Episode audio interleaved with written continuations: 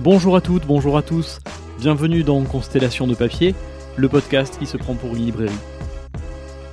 À force de m'entendre chaque lundi, vous commencez à me connaître. Je peux donc tranquillement vous faire part d'un regret dans mon parcours au milieu des livres. J'aurais adoré, mais vraiment, être libraire BD. C'était même mon plan quand j'ai fait mes premiers pas dans le métier. Mais comme rien, jamais ne se passe comme prévu, j'ai dû me contenter d'en lire le plus possible et d'aller de temps en temps au salon d'Angoulême. Maigre consolation. J'ai quand même eu la chance d'organiser quelques rencontres avec des auteurs et des autrices de bande dessinée, dont une avec notre invité il y a une dizaine d'années, à l'occasion de la sortie de sa BD Le fantôme arménien, coécrite avec Laure Marchand et Guillaume Perrier et illustrée par ses soins. Histoire, mémoire, politique, autant de thèmes chers à mon cœur que l'on retrouve dans son nouveau livre Toute la beauté du monde aux éditions Futuropolis. En trois phrases de l'Iliade, par exemple, il, y a, il peut y avoir des descriptions qui évoquent dans l'imaginaire des choses absolument extraordinaires, beaucoup plus que, euh, que des images de synthèse euh, dans un film de James Cameron. Quoi. Ici Jérémy, libraire sans librairie, et je reçois aujourd'hui Thomas Azuelos. Bonjour Thomas. Bonjour. Bienvenue, merci beaucoup d'avoir euh, d'avoir accepté mon invitation. Euh, je suis très content de te, de te, recevoir. Alors, à plusieurs titres, je suis très content de te recevoir parce que, d'une part, évidemment, euh, j'aime beaucoup ton travail que je suis depuis, depuis largement quelques années et, et, que je suis, voilà, par ailleurs, très content de faire enfin un épisode sur de la bande dessinée. Tu es normalement, je crois, mon huitième invité et jusqu'à présent, on l'avait évoqué à la marge, mais jamais au cœur d'un épisode. Donc, je suis vraiment content que ce soit enfin le cas et particulièrement heureux que ce soit avec toi parce que, parce que je pense que ton travail se nourrit pas mal des livres, ce que j'ai pu voir un petit peu dans la liste que tu m'as envoyée, et que par ailleurs, ta dernière bande dessinée, qui s'appelle donc Toute la beauté du monde et qu'on évoquera la semaine prochaine, me semble riche, là aussi, en, en perspective de, de conversation entre nous. Pour ce premier entretien, on va pas tout à fait aborder tes lectures personnelles, mais on va aborder tes lectures hors bande dessinée. Et la semaine prochaine, on euh, parlera de tes lectures liées directement euh, à la bande dessinée. C'est un tout petit peu différent du conducteur habituel, mais euh, c'était un angle qui me semblait plus intéressant pour, parler des livres qui ont marqué ton parcours. Alors, comme chaque semaine, on va commencer par la citation de l'invité précédente. Notre invitée précédente, c'était Mathilde Larère, qui est historienne qui travaille particulièrement sur le féminisme et sur les mouvements sociaux. Et euh, dans la citation marquante donc euh, liée au livre et sur son parcours, elle nous a proposé une citation de Simone de Beauvoir qui dit, je cite, N'oubliez jamais qu'il suffira d'une crise politique, économique ou religieuse pour que les droits des femmes soient remis en question. Ces droits ne sont jamais acquis, vous devez rester vigilante votre vie durant. Et je trouve qu'au moment où elle m'indique ça, on ne savait pas, évidemment, elle ne sait pas qui va être mon invité suivant, mais euh, il se trouve que dans, ton, dans ta dernière bande dessinée, euh, tu mets en scène des personnages de femmes fortes qui se battent euh, pour leurs droits dans une période historique plus que compliquée. Donc j'ai trouvé là un écho assez évident. Alors, dans, le, dans toute la beauté du monde, il y a un groupe de femmes qui, qui, qui, qui, est, qui est ce qu'on a appelé les transbordeuses d'orange à Cerbère, parce que ces femmes-là euh, assuraient le transport d'orange des trains espagnols aux trains français. Je ne vais pas rentrer dans le détail, mais elles, elles ont une tradition de, de lutte euh, assez forte. En tout cas, elles ont, elles ont connu une grande grève, elles ont mené une grande grève euh, 30 ans avant le, le, le l'histoire, euh, l'histoire de toute la beauté du monde une grande grève au cours de laquelle elles se sont couchées sur les rails pour empêcher les trains de, d'entrer en gare. Et euh, même si elles n'ont pas obtenu beaucoup de résultats sur leur, euh, concernant leurs revendications, euh, leur grève a, a, marqué les esprits de, de la région et d'une époque parce que elles ont fait partie des premières grèves, des premières femmes en grève à une époque où euh, les femmes n'avaient euh, le droit de travailler que avec l'autorisation de leur mari, puisqu'on était euh, à l'époque du, du, Code Napoléon. Et euh, donc, elles avaient encore moins le droit de se syndiquer. Elles étaient considérées comme euh, des mineurs au regard de la loi. donc, voilà. Pour, bah, pour moi, c'était très important de, de de me référer à, ces personnages-là, enfin, d'utiliser des femmes issues de, du groupe des transbordeuses d'Orange, si on peut dire, du groupe ouvrier des transbordeuses d'Orange, parce que euh, je, voulais, je, voulais justement un groupe de femmes qui est euh, une, tradition de, détermination et une tradition d'esprit collectif, de lutte, euh, pour en faire des, euh, dans mon histoire euh, qui est une fiction dans toute la beauté du monde, mais pour en faire un groupe de résistantes qui continuent à résister malgré en Espagne la victoire de Franco et, la montée des fascismes en Europe. merci. Effectivement, on, voit, que cette dimension, est présente dans toute la beauté du monde, mais c'est vrai aussi, on en parlera la semaine prochaine, on le retrouve dans plusieurs, autres de tes œuvres on, repart sur un fil que j'imagine un peu plus, chronologique, puisque donc là, je te propose de commencer par nous parler peut-être de Pierre et le loup. j'ai supposé, avec la liste que tu m'as envoyée, j'ai supposé que c'était peut-être une des premières choses que tu avais lues ou un de tes premiers souvenirs de lecture, et là pour le coup de lecture et sûrement d'écoute, en lien aussi peut-être avec l'histoire du soldat que tu me cites également. Tu précises en plus que c'est dit par, par Jean Cocteau. Peut-être que tu peux commencer par nous présenter ces, deux livres et ce qu'ils, ce qu'ils évoquent pour toi. Alors, Pierre et le loup, dit par Gérard Philippe, et l'histoire du soldat, dit par, Jean Cocteau, ça fait effectivement partie des, de mes récits d'enfance, de, euh, disons des, récits d'enfance que j'ai euh, gardés avec le temps, que j'ai continué à écouter et à faire écouter ou à lire à mes enfants. Euh, c'est un petit peu comme les contes de Grimm. Pour moi, ça fait partie des, des histoires pour enfants qui contiennent une profondeur et une, une noirceur, si je puis dire, en tout cas, qui, qui, parle euh, d'enjeux très forts, d'enjeux de, vie et de mort. Euh, là, je parle de Pierre et le loup, plus précisément.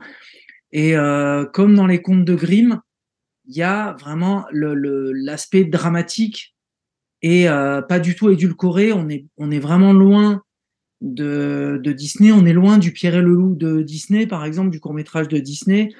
On est vraiment non seulement dans une histoire qui est assez euh, dramatique, on est aussi dans une histoire de désobéissance du petit Pierre euh, euh, par rapport aux ordres de son grand-père, qui les, puisque le, petit Pierre est censé ne pas s'éloigner de la maison et craindre le loup, et, en fait, ce, ce, héros qui ressemble un petit peu à Pinocchio, est, est, un, est un petit garçon qui est, euh, qui est à la fois euh, courageux, mais qui est aussi désobéissant et très, euh, je sais pas comment dire, je, euh, sais pas si arrogant est le mot juste, mais en tout cas, euh, qui a un, une sorte de d'énergie solaire qui peut aussi être considérée comme arrogante, mais il défie le, il défie le loup et il est lui-même assez monstrueux dans l'histoire. Il est assez. Euh, euh, il a, il a, on, on dirait un, petit ogre. Et euh, finalement, le loup, à la fin de l'histoire, est une bête, est, un, est, est, un petit peu la, la, la, la victime de l'histoire. Donc, tout ça pour dire que, que ce soit l'histoire du soldat ou Pierre et le loup, c'est euh, vraiment des histoires pour enfants, mais qui contiennent, comme les contes de Grimm, mais qui contiennent, euh, euh, qui contiennent pas une morale en vue d'éduquer l'enfant pour respecter les ordres des adultes, les ordres de la société, de l'ordre social, mais des, des, des, des, leçons de, des leçons de vie ou des leçons de courage, des leçons de danger, et des messages cachés que je ne suis pas du tout sûr d'avoir élucidés, mais en tout cas des, des, histoires assez obscures et assez complexes et assez dramatiques. Oui, et qui contiennent euh, un peu plus, voire même beaucoup plus que simplement, euh, simplement l'histoire qu'elles prétendent raconter. Elles ont une dimension qui va au-delà. Euh, ces deux, du coup, c'est quand même deux albums qui sont faits pour être mis en musique et écoutés, des albums, je sais pas comment l'expliquer, enfin, c'est des livres sonores, enfin, c'est des œuvres sonores en plus d'être des livres. Des pièces musicales. Des pièces, Et c'est étonnant, entre guillemets, d'en trouver, que tu en indiques deux là comme ça. Tu as un rapport particulier aussi avec la musique ou la musique liée au, livre ou la mise en, en son, des mots, etc. Il y, a, quelque chose qui te parle plus spécifiquement là-dedans? J'ai un lien avec la musique. J'ai pas de lien direct. Moi, je, je suis pas musicien. je suis très amateur de musique et, et assez amateur de musique narrative euh, globalement, c'est vraiment l'idée de la dramaturgie qui, m'intéresse. Et, euh, quand il y a une pièce musicale euh, où la musique est au service de la d'une dramaturgie et d'une narration, euh, ça, voilà, bien sûr, ça me ça, ça m'intéresse beaucoup. Dans les dans les livres répertoires, je ne sais plus si tu as employé le ce mot ou pas, mais dans les livres qui sont des, des, des voilà des répertoires de de, de, de, situations et de façon d'appréhender la vie, etc. Comme tu nous as un petit peu décrit ses livres précédents, euh, on, pourrait aussi insérer euh, dans les livres que tu as suggérés euh, l'Iliade et l'Odyssée. Qui, sont des, je sais pas, c'est le mot exact, ils sont au-delà de, au-delà de classiques. Je pense que c'est des livres qui sont, qui ont marqué des générations de lecteurs et de lectrices depuis plus de plusieurs milliers d'années, on pourrait dire. C'est un peu bête présenté comme ça, mais c'est, c'est quoi, toi, ton euh, au-delà de l'histoire qu'on connaît, qu'on croit connaître, et de tous les sous-ensembles du coup qu'on connaît moins, mais c'est quoi ton, ton Iliade et ton Odyssée, ta mythologie à toi Ça fonctionne comment? Euh, Mon Iliade et mon Odyssée, alors c'est euh, donc il y a plusieurs manières de d'approcher l'Iliade et l'Odyssée. Le premier niveau, c'est vraiment en tant que grand classique, en tant que modèle de narration.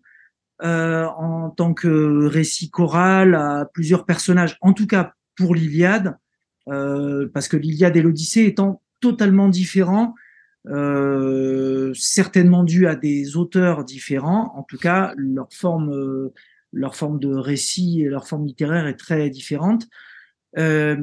moi, ce qui m'intéresse, alors pour l'Iliade, c'est le, c'est le parallèle entre le monde des dieux et le monde des humains je trouve assez extraordinaire que la, la part euh, qui devrait être euh, métaphysique, euh, alors bon, on va, va pas du tout parler de mystique parce que là on est vraiment dans, on est, vraiment dans autre chose dans la mythologie grecque, mais en tout cas la part qui devrait transcender les, bassesses humaines, donc la part des dieux, soit pleine de rebondissements et, et pleine de, de, mesquinerie, et pleine de tromperie, et pleine de, de fourberie, de trahison.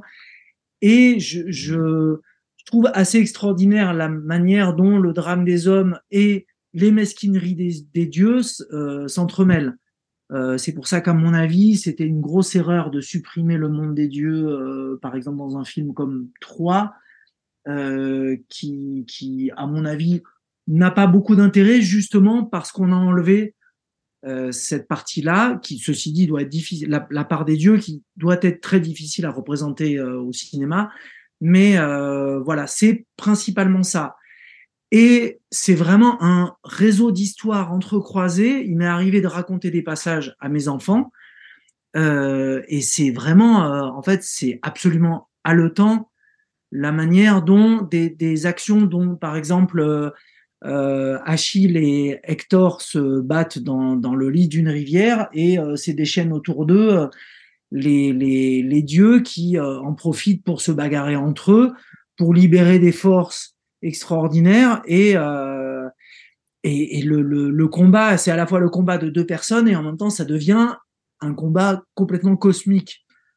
Donc, donc voilà, c'est ces différents niveaux de ces différents niveaux de, de comment dire, on, est à la fois dans le, on est à la fois dans le, dans le très bassement sentimental, dans des histoires de d'ego, d'orgueil, de fierté, de d'amour charnel, enfin de, de, de, on va dire de désir, voire même pornographique, même quand il s'agit de, des dieux, à savoir de Zeus. Et puis en même temps avec des, des niveaux de transcendance ou des niveaux de, euh, des niveaux de noblesse, de lyrisme, on va dire. Et, euh, et ça, ça en fait un récit qui a plusieurs couleurs euh, qui, sont, euh, qui sont juxtaposées de manière totalement étonnante. Et beaucoup plus intéressante, je conclus, beaucoup plus intéressante que une représentation avec des effets spéciaux euh, à, on va dire, à l'américaine, c'est-à-dire que en trois phrases de l'Iliade, par exemple, il, y a, il peut y avoir des descriptions qui évoquent dans l'imaginaire des choses absolument extraordinaires, beaucoup plus que, euh, que des images de synthèse euh, dans un film de James Cameron. Quoi. une, fois que, une fois que les choses ont été mises en image ou tentées d'être, d'être mises en image par le cinéma, elles perdent, euh, si je suis ce que tu dis, hein, elles perdent en partie le, la puissance d'évocation qu'il peut y avoir dans, dans cette œuvre-là, mais je pense que ça vaut pour beaucoup d'autres, et, et, d'évocation et la poésie que ça peut contenir et la part du lecteur qui va se, qui va se les, se les imaginer. Du coup, je fais un, petit, un petit bond en avant par rapport à, ce que j'ai dit euh, il y a 10 minutes, mais est-ce que, parce que tu as fait quand même quelques euh, adaptations ou des mises en image de, récits euh, d'autres, d'autres personnes, est-ce que ça, c'est quelque chose que tu en tête, toi, dans ton travail, cette, dans ton travail, vraiment, la partie de, de dessinateur, l'écart entre ce qui a été écrit, la poésie, ce que ça contient, et qu'est-ce qui peut ou ne peut pas être mis en image? Euh, alors, l'adaptation, c'est quelque chose qui m'intéresse pas beaucoup, à vrai dire. Euh, je l'ai fait principalement, enfin, je, je, l'ai fait avec un roman égyptien euh, qui s'appelle Le Comité euh, El Lajna de Sunala Ibrahim, un, un, roman égyptien, et euh, j'ai mis des années à le faire. Enfin, c'est un roman qui m'a marqué pour d'autres raisons aussi, pour des raisons personnelles, parce que c'était, c'est un roman qui a accompagné mon premier séjour euh, un petit peu plus long en Égypte. Mmh Et donc, euh, donc, ça fait partie, disons, des, de, de, de mes clés de compréhension de euh, la société égyptienne et de, des questions politiques en Égypte. Voilà, c'était dans ce roman-là ou dans d'autres romans du même écrivain. Donc, j'avais vraiment à cœur d'adapter ce, ce roman-là pour ça. Euh, mais j'ai mis des années à le faire et c'est vraiment le mécanisme, le, le mécanisme interne, c'est euh, on pourrait dire presque une mécanique kafkaïenne, un petit peu euh, euh le mécanisme de ce roman-là que j'avais envie d'adapter en ne respectant pas du tout la lettre pour mieux pouvoir servir l'esprit du roman. et donc, c'est pas a priori quelque chose que j'ai envie de refaire, si ce n'est pour, dans, à certaines occasions très précises, comme là maintenant, par exemple, je travaille avec Aurélien Ducoudray, euh, on travaille à l'adaptation d'un petit roman de Curcio Malaparte, mmh euh, donc l'écrivain le, italien. Et en fait, l'adaptation nous a paru euh, possible parce que le roman est très court, c'est plus une nouvelle qu'un roman, et qu'il est euh, en quelque sorte inachevé. En tout cas, il est, il est paru à titre posthume et, euh, et il, euh, il, devait être, il devait être au départ, un, ça devait être un scénario de film, puis ensuite il l'a repris euh, sous forme de nouvelle littéraire, mais on sent que le, le on, sent que la rédaction de la nouvelle est pas achevée de la même manière euh, à toutes les pages, ce qui fait que le, le c'est une nouvelle qui est pleine de trous, qui est pleine de et, qui permet la place d'un scénariste, à savoir Aurélien, et, qui permet l'interprétation d'un dessinateur, euh, à savoir moi. Et, euh, et ça, c'est assez rare et assez exceptionnel de pouvoir trouver un texte qui soit à la fois très évocateur et très évocateur et inspirant, et qui en même temps laisse la place laisse une grande place à l'interprétation. S'il n'y a pas cette place-là, si le récit est parfait, comme euh, comme l'est pour moi, euh, comme le sont pour moi l'Iliade et l'Odyssée ou Moby Dick ou des grands récits comme ça, je ne vois pas du tout l'intérêt de euh, de les adapter. Parce que ça ne ça ne laisse pas ça ne laisse pas pour toi la place la, dimension artistique de celui ou celle qui va en faire en faire une, une, une adaptation. Et il y a ça et puis et puis il y a le fait que le si j'ai le sentiment que le roman a tout dit, euh, à quoi bon À quoi bon en faire autre chose? Bien sûr. Je, comprends. Du coup, euh, bah, ça me fait un petit peu, un petit peu sauter là dans la liste, mais je, je, voulais que tu nous parles un petit peu de, du, livre de Jean-Patrick Manchette qui s'appelle Odingo au château. Euh, parce que tu me l'as, tu me l'as indiqué, euh, que donc là on fait un, grand bond dans, les styles, mais euh, et je, me suis de suite posé la question si de quel regard tu portais justement, j'y reviens pardon, sur l'adaptation qui a été faite par par Tardy du roman, et, et, voir si toi tu là dans, dans, dans ta tête c'est uniquement le roman ou si tu y es arrivé peut-être par la bande dessinée ou l'inverse. Comment ça s'articule S'il y a un lien entre les, ces deux dimensions-là, ou si tu parles simplement du roman quand tu l'évoques? Euh, non, j'y suis pas arrivé par la, par, le, par la BD de Tardy. Moi, j'ai vraiment euh, dévoré tous les, tous les romans de Manchette. Euh, et c'est vraiment son, c'est vraiment son écriture et son, et son, son, son, son univers noir qui m'a attiré. Ce que finalement, je ne, je ne retrouve pas vraiment dans, le, dans les adaptations de Tardy, celle-là ou les autres qu'il a pu faire.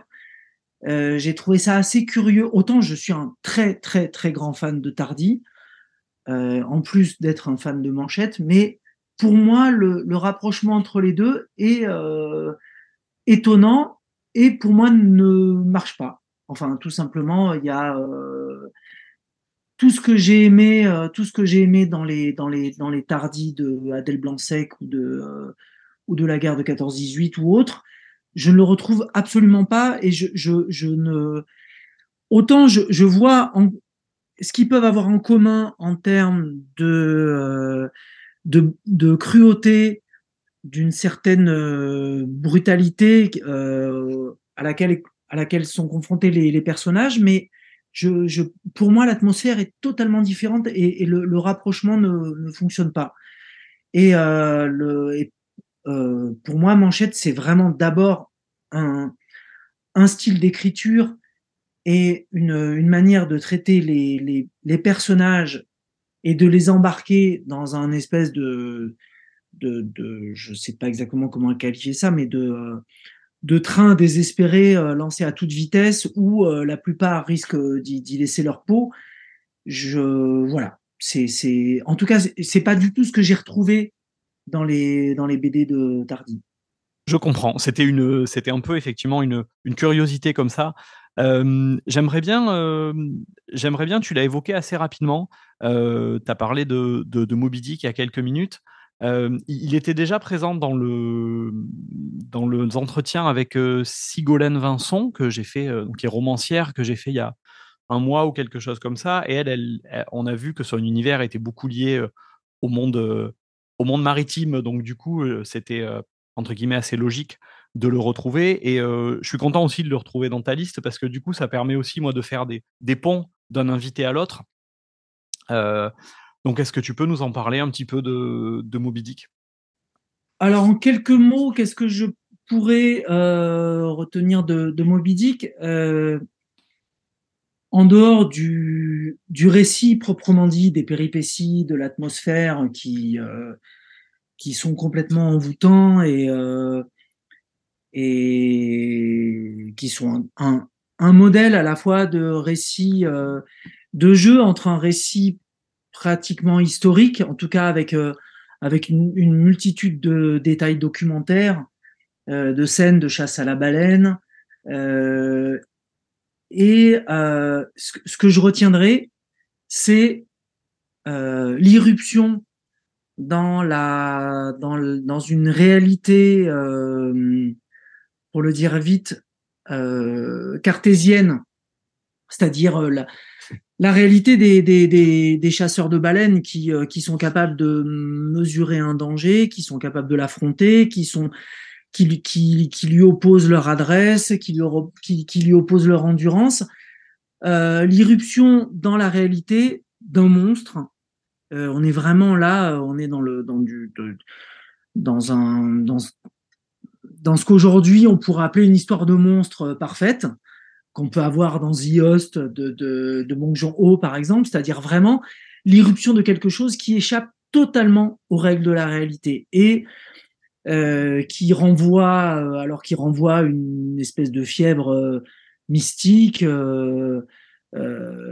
avec avec cette cette cette avec cette quête insensée du capitaine Akab qui emmène qui emmène ses hommes, on sait pas, ils, ne savent pas où, aux portes de la mort certainement. En tout cas, c'est vraiment ce qui soumet le, le réel à la plus grande épreuve, c'est-à-dire l'épreuve de la folie, de la mort, euh, de la monstruosité, de tout ce qu'on veut et de, l'incroyable. Et ça, c'est vraiment, euh, pour moi, c'est un des, un des romans qu'il raconte euh, le, le mieux. Et avec, en même temps, un arrière-plan historique et documentaire que je trouve très, très beau et très passionnant. Et, et pour moi, c'est, c'est, c'est important de pouvoir marier les deux, c'est-à-dire de, euh, si je peux me permettre un rapprochement avec le, avec ce que j'essaye de faire moi, par exemple, dans toute la beauté du monde, c'est-à-dire un contexte, un arrière-plan historique et en même temps des, euh, des éléments de l'ordre du, de l'ordre du conte, de l'ordre de la fable, de l'ordre de, euh, des, des, histoires pour enfants qui contiennent toutes les craintes, qui contiennent toutes les angoisses de mort, euh, euh, qui font irruption dans, ce, dans une trame qui a priori euh, qui a priori évoque plutôt une trame classique, historique, documentaire, etc. Oui, c'est intéressant de comment comment réussir à, tisser à tisser deux choses deux choses ensemble, mais qui du coup ça revient, je trouve quasiment ça revient aussi à ce que tu nous disais au début, hein, y compris sur, sur Pierre et le loup et autres. Hein. C'est d'un côté l'histoire en elle-même qui peut être simple, entre guillemets, et tout ce qu'elle peut, tout ce qu'elle peut raconter au-delà et toutes les lectures qu'on peut en faire et tous les différents univers qui peuvent faire irruption à l'intérieur. Il y a une curiosité, entre guillemets, une curiosité pour moi dans ta liste, euh, c'est le livre de euh, Neil Gaiman que moi je connais euh, très très peu à part de, à part de réputation. Ça s'appelle L'étrange vie de Nobody Owens. Et je voyais en préparant le, en préparant le, l'entretien ensemble que c'est un livre, enfin en tout cas en France, qui est sorti pour, dans une collection pour la jeunesse. Moi, il me semble que c'était plutôt un auteur que j'avais l'habitude de voir plutôt chez les adultes. du coup, j'aimerais bien que tu me le que tu me le présentes. En plus, moi, c'est un genre que je connais peu, donc j'aimerais bien qu'on en parle un petit peu ensemble. Alors pour moi, l'intérêt de l'intérêt Nobody Owens, c'est que, Neil Gaiman, je je pense qu'il appartient à vraiment une tradition de, narrateur, anglo-saxon, je vais dire ça de manière un peu, un peu générale, un peu évasive, mais en tout cas de grands narrateurs qui n'ont pas forcément de grandes prétentions stylistiques, euh, mais qui sont de très grands raconteurs d'histoire, euh, avec avec à la fois la modestie que ça sous-entend, la forme de classicisme que ça peut sous-entendre, et en même temps la, puissance d'évocation euh, que ça peut avoir aussi. Euh, donc c'est un très grand scénariste qui a pu être adapté euh, dans des dans des séries. Euh, on, peut dire que c'est un peu aussi un Alan Moore. Enfin c'est vraiment c'est c'est vraiment un, un, très grand conteur. Et Nobody Owens effectivement c'est plutôt pour les adolescents.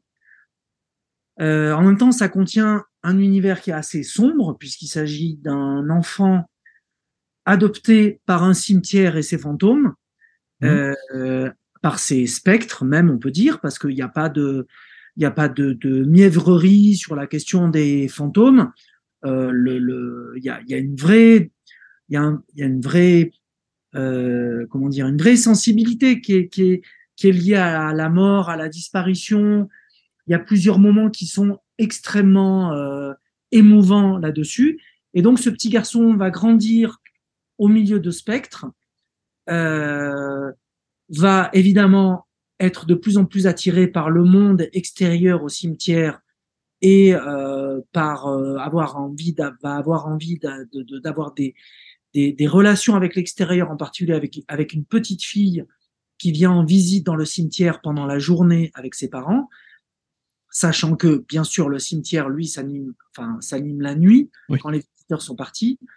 Euh, et euh, là aussi, on a, on a vraiment une narration assez classique. En tout cas, l'univers qui est vraiment l'univers du fantastique euh, victorien, il est extrêmement classique mais Gaiman est, est capable de, de, revisiter ces codes-là euh, de, de, de, manière, de manière euh, formidable. Autant visuellement, je trouve que c'est des codes que, par exemple, euh, Tim Burton a complètement essoré jusqu'à les rendre, jusqu'à les, les, les, fatiguer vraiment beaucoup. Quoi. En tout cas, les cimetières, les spirales, euh, les, les, les, arbres morts, euh, les spectres, je, je, moi j'ai l'impression d'en avoir assez vu en tout cas. Mais euh, euh en tout cas, en littérature, ça continue à fonctionner, peut-être parce que on a encore une part d'imaginaire qu'on peut projeter euh, sur l'écriture. Et Gaiman réussit vraiment à faire une histoire très très émouvante jusqu'à la dernière ligne, avec des hommages à, à Jack Léventreur, avec des hommages à Edgar Poe, et euh, enfin voilà, c'est vraiment un petit petit roman pour ado qui est, qui est, qui est super. Euh. Et qui contient là aussi, si on te suit, une, une, une grande richesse. Tu m'as cité également ce qui est là pour le coup un plus grand, si ce n'est un, immense, un immense classique, qui est, qui est Dune, et qui peut-être là on peut être rapproché aussi de la dimension euh épopée, la dimension un petit peu mythique quand même dont on a dont on a parlé une ou deux fois depuis le début de, de l'entretien. Pour euh, celles et ceux qui l'ont pas encore lu ou qui n'ont pas vu le, le, le, le film, est-ce que tu peux nous présenter, euh, nous présenter un peu rapidement euh, Dune? Alors, présenter Dune. Rapidement, rapidement, on a dit. rapidement. Présenter Dune, bah, c'est une fresque qui, qui s'étend sur euh, même des milliers d'années, puisque euh, un de ses protagonistes va vivre, euh, je sais plus exactement, mais 3000 ans, ou, et va concerner donc un univers, ses règles, ses et la planète Dune, l'épice. mais bon, c'est pas tellement ça moi que j'en retiens même si mmh j'ai relu l'entièreté encore il n'y a pas très longtemps, euh, je crois au moment de la sortie du, au moment de la sortie du film, euh, ce que je retiens, c'est quand même beaucoup le premier tome ou les quelques premiers tomes, c'est-à-dire, euh, c'est-à-dire vraiment le roman, le roman d'initiation du jeune héros qui devient son passage à l'âge adulte et puis son son son entrée en religion, si on peut dire, c'est-à-dire ça euh, vraiment le, le moment où un personnage de roman d'aventure devient une sorte de héros mystique. Et, euh, et ça, ça m'avait extrêmement marqué quand j'étais quand j'étais adolescent, euh, parce que je trouve qu'il y a euh, il y a une, quand même, enfin, il y a une très grande réflexion sur euh, sur bon les ponts les poncifs qu'on répète souvent sur Dune, c'est euh, la relation au pouvoir qui est évidemment très bien décrite. Euh, euh, Herbert a lui-même beaucoup raconté dans quel contexte il a, écrit ça et que c'était vraiment pour décrypter la manière dont, le, pouvoir peut devenir absolu et peut conduire un personnage à une sorte de folie euh, et en faire un tyran, puisque c'est quand même ça le grand propos de Dune, si on devait euh, peut-être le résumer en une phrase, c'est comment un héros devient un monstre tyrannique, tout en le sachant, tout en en, ayant conscience et en essayant de faire les choses les moins pires possibles, euh, mais sans pouvoir l'empêcher du tout. Et donc c'est à la fois une relation au pouvoir, vraiment à la question primitive du pouvoir, du pouvoir sur les autres, du pouvoir de prédation, du, prévoir, du, du pouvoir de la dictature. Euh, et c'est aussi euh, des questions existentielles, des questions de croyances, des questions mystiques, euh, des donc euh, donc c'est un roman qui peut être parfois très ba très bavard, oui, en tout cas euh, encore plus bavard que moi. Euh, c'est-à-dire vraiment avec des longs passages méditatifs d'introspection mais que moi je trouve absolument fascinant. voilà. Après, il y a aussi, en plus de tout ça, il y a les fameux personnages des, des des, des, femmes euh, qui sont manipulatrices, qui sont, euh, capables euh, de d'analyse, qui ont une capacité d'analyse absolument extraordinaire sur le du comportement des autres et une capacité de d'attraper les autres par quelques éléments liés à leurs gestes, leur voix.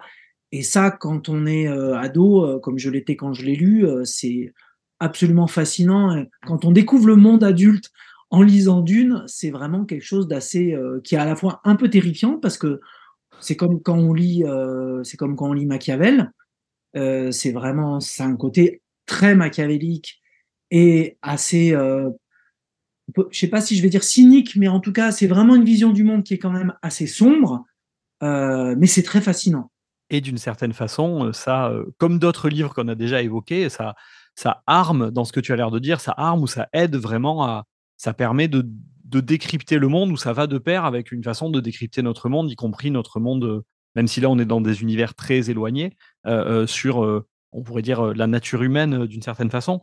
là, comme tu parles de. Tu as parlé, là, tu me dis, c'est des lectures d'adolescence, etc.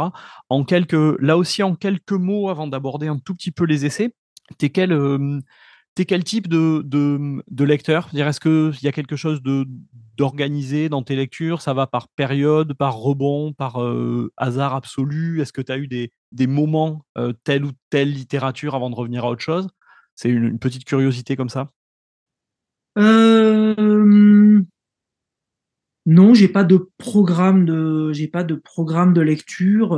je relis. Il m'arrive souvent de reprendre Faulkner. Il m'est arrivé de reprendre plusieurs fois Manchette. Voilà. Après, c'est souvent en fonction des, de, de, des, thématiques. Non, mais j'ai pas de, programme particulier. Ok. Alors, il nous reste il nous reste quelques minutes et j'aimerais bien qu'on parle un petit peu des. On va mettre ça dans la catégorie des essais, un peu à, gros traits. Tu m'as indiqué trois livres. tu m'as indiqué trois livres dont j'aimerais bien que tu nous en parles un petit peu. Je suis pas sûr que tu puisses les aborder ensemble, mais je peux te laisser le, champ libre. Il y a Robert Antelme avec L'espèce humaine. Il y a Gilles Deleuze avec Mille plateaux dont on a parlé il y a quelques temps avec notre invitée précédente qui était Christiane Geoffroy.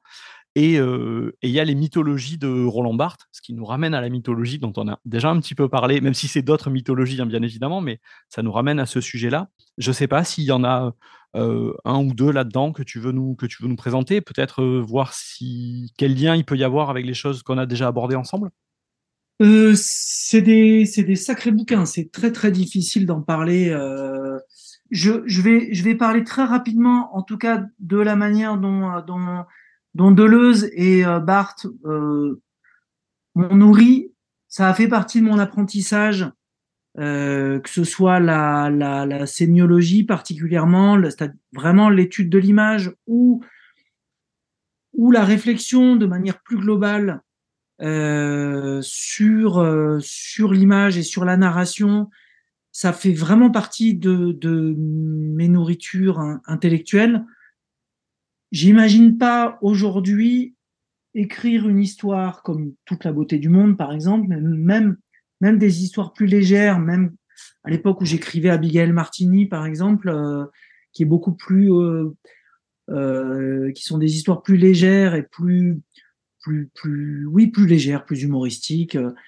Mais j'imagine pas écrire une histoire sans que ce, cette, tout ce, toute cette nourriture intellectuelle ne, se mette en route elle aussi, c'est-à-dire que le, le, symbolisme, les, les, les grandes les grands mouvements qui, qui sont à l'œuvre au fond d'une histoire, qui sont pas forcément les éléments, comme on disait à propos de Pierre Leloup ou de, de l'histoire du soldat ou des contes en général, qui sont pas forcément les, les, les éléments euh, qu'on lit au premier abord, les, les choses les plus simples. Euh, euh, pour moi, il y a toujours derrière des grands mouvements profonds qui sont liés à. Euh, j'ai l'impression d'enfoncer des portes ouvertes en disant ça, mais mais euh, qui sont liés à euh, le sentiment de vie, le sentiment de mort, le sentiment d'amour, ces choses-là. Et, et, euh, et je, disons que j'ai euh, besoin de réfléchir ça en même temps que je construis mon histoire. Et, et pour ça, euh, Deleuze, par exemple, c'est marrant, je lisais Mille plateaux à l'époque aussi où, où je relisais Moby Dick et où euh, euh, le, Deleuze parle du, du, champ lisse et du champ strié et euh, parle de l'irruption dans, dans un espace euh, cartésien d'une variable, enfin je sais plus quels sont ces termes à lui, mais d'une d'une variable inconnue qui est capable de, de court-circuiter, de dynamiter tout ce que l'homme peut avoir mis au point pour, euh, par exemple, cartographier un espace euh, autour de lui, donc, euh, euh, je, je, je, voyais bien la, la puissance qu'il pouvait y avoir dans Moby Dick en écho aux réflexions que peuvent apporter Deleuze et Guattari, par exemple. Euh, c'est évidemment des choses qui se répondent. Les, les essais philosophiques et, les fictions se répondent. Euh, voilà. Donc. Euh... Oui, oui, et cette, réflexion qu'on retrouve sur et dont je pense qu'on va reparler à, propos de, bande dessinée également euh, la semaine prochaine, mais sur euh, l'irruption de, de, quelque chose, pour le résumer vraiment rapidement, mais de quelque chose de euh, d'imprévu ou de qui pourrait être irréel dans, dans un quotidien qui a l'air beaucoup plus, beaucoup plus normé et beaucoup plus prévisible, on va dire. Il y avait encore d'autres livres, mais mais on va devoir, euh, on va devoir s'arrêter là. Peut-être qu'ils ressortiront la semaine prochaine.